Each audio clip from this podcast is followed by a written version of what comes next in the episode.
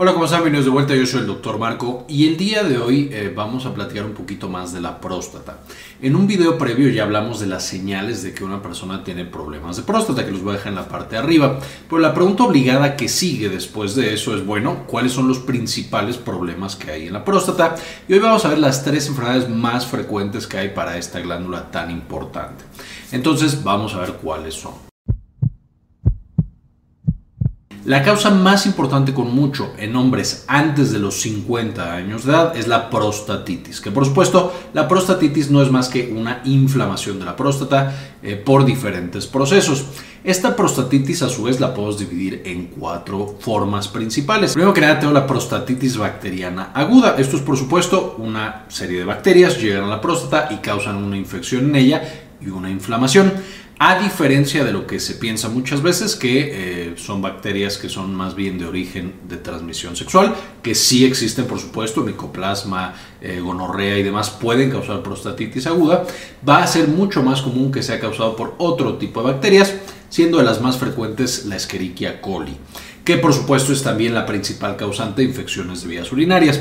Y aquí no será sorprendente saber que una persona, un hombre que tiene infecciones de vías urinarias frecuentes, tiene más riesgo de que estas bacterias migren a la próstata y generen justamente prostatitis. Ahora, esta infección bacteriana aguda también nos puede desembocar en una prostatitis eh, bacteriana crónica. Y esta es una infección por bacterias de la misma manera que la prostatitis bacteriana aguda, sin embargo el desarrollo es más lento, puede dar eh, síntomas mucho más eh, disminuidos, mucho más moderados y por lo tanto no buscamos tratamiento tan rápido eh, y evidentemente todo esto nos lleva a tener una infección por largos periodos de tiempo. Evidentemente ambas formas de prostatitis bacteriana van a ser tratadas principalmente con antibióticos, que es por supuesto lo que va a matar estas bacterias y liberar la próstata justamente de todo este proceso inflamatorio. Vamos a tener un tercer tipo de prostatitis que se conoce simplemente como prostatitis crónica. Esta no es bacteriana. Esta prostatitis crónica no se entiende realmente la causa específica y tristemente es de las más frecuentes. El 90% de las prostatitis podría ser causada de esta manera. Y es una patología en la cual ya tenemos esta próstata inflamada, esta próstata dolorosa eh, y nos lleva por supuesto a, a dolor pélvico en hombres crónico. De nuevo, como no hay bacterias, he dicho al hacer el estudio no se encuentra una infección, no estamos seguros de cuál es la causa. Y hay diferentes hipótesis, ya después tendremos un video específico de prostatitis, pero esencialmente tenemos que los pacientes puede ser que tengan enfermedades autoinmunes, a lo mejor infecciones que no logramos detectar actualmente, a lo mejor algún problema neurológico o algún problema psicológico, todo esto llevando a una hipersensibilidad prostática. Evidentemente no es tan sencillo como tratar con antibióticos, aquí sí tenemos que ser mucho más precisos con el diagnóstico y la evaluación y buscar diferentes tratamientos para estos pacientes. Finalmente tenemos prostatitis asintomática, que por supuesto no da ningún síntoma y simplemente en la exploración encontramos esta próstata grande que hasta ese momento no está dando problemas. Y esta prostatitis asintomática usualmente no se trata a menos que el médico encuentre alguna otra cosa. Entonces esas las dejamos tranquilas, no hay que hacer nada más de inicio. Ahora, ¿cómo vamos a encontrar la prostatitis? Cualquiera de las prostatitis, por supuesto, tenemos que visitar a nuestro médico urólogo, nos va a hacer un tacto para ver cómo está esa eh, próstata y nos va a tomar algunos estudios. Estos estudios pueden ser estudios de orina y a veces también estudios seminales en los cuales se encuentran a veces justamente células inflamatorias donde no debería haberlas, bacterias pueden encontrar directamente. Puede ser también estudios de imagen como ultrasonido o tomografía para ver las dimensiones de esa próstata y algunos otros estudios para eh, detectar, por ejemplo, si hay bacterias, sensibilidad a antibióticos. Con todo esto, exploración y estudios, vamos a hacer el diagnóstico de prostatitis y vamos a encontrar el tratamiento ideal. La segunda causa va a ser la principal causa después de los 50 años y esta es la muy conocida hiperplasia prostática benigna. Esta hiperplasia prostática benigna ya la hemos revisado con mucho detalle en otro video que les dejo en la parte de arriba, entonces no me voy a meter en muchísimo detalle en este video particular porque ya cubrimos el tema, pero esencialmente es cuando la próstata crece de manera benigna, es decir, no es cáncer, simplemente está muy grandota la próstata. Y eso lleva a que empiece a comprimir otras estructuras, principalmente la uretra, y nos cueste trabajo orinar. A diferencia de la prostatitis, la hiperplasia prostática benigna usualmente no genera ningún dolor, es completamente adolora. De nuevo, los síntomas son principalmente justo los síntomas urinarios. Eh, y esto va a pasar para la tercera patología que ahorita vamos a ver. Ahora, esta también no la vamos a encontrar en términos generales ni en estudios de orina, ni en estudios de líquido seminal, ni nada así, porque de nuevo, la próstata está en términos generales bien, no tiene bacterias, no tiene demasiada inflamación, simplemente crece y crece. Lo que sí va a ser muy importante para la hiperplasia prostática benigna es el antígeno prostático. El antígeno prostático también se usa para la prostatitis, también nos puede indicar que hay problemas con la próstata, pero va a tener patrones específicos en la hiperplasia prostática benigna que nos permite un poco diferenciar esta de alguna otra.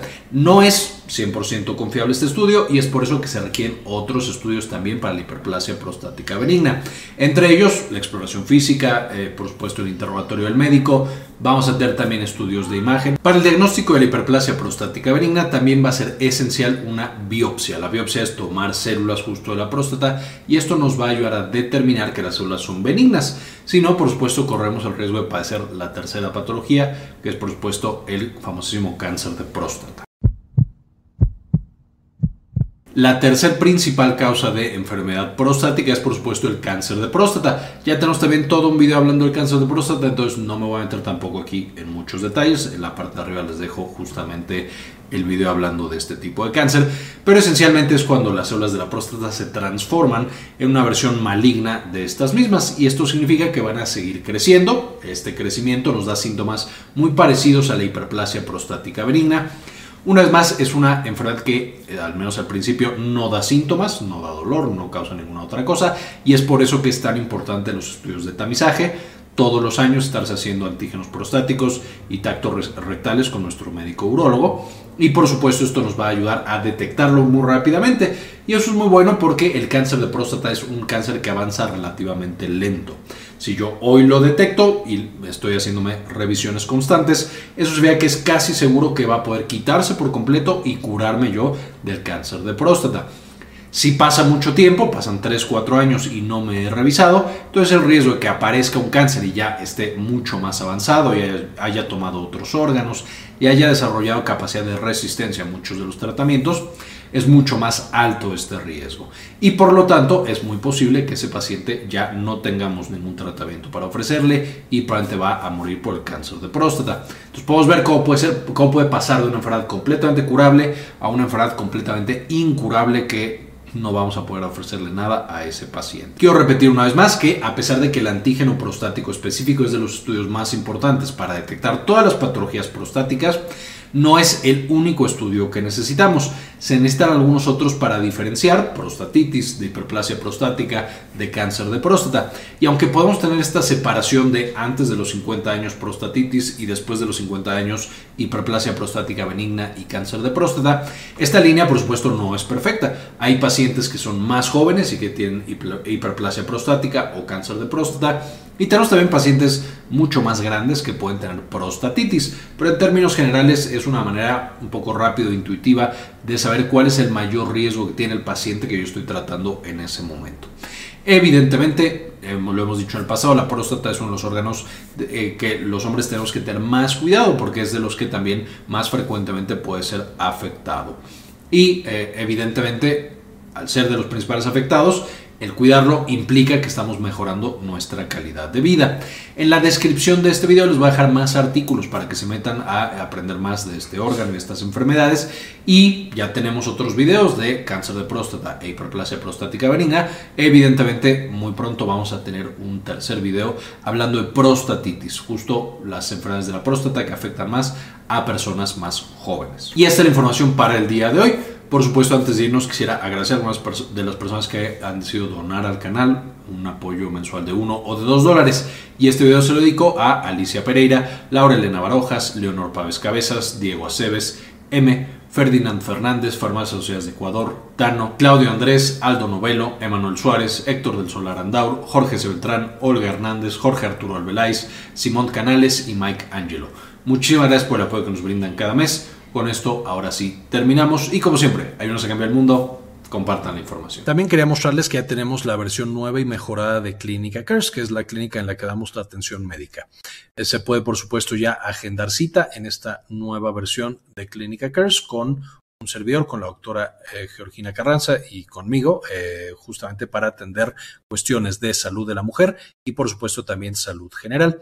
Si tienen por supuesto alguna duda, alguna pregunta, en clinicacares.com.mx nos pueden encontrar.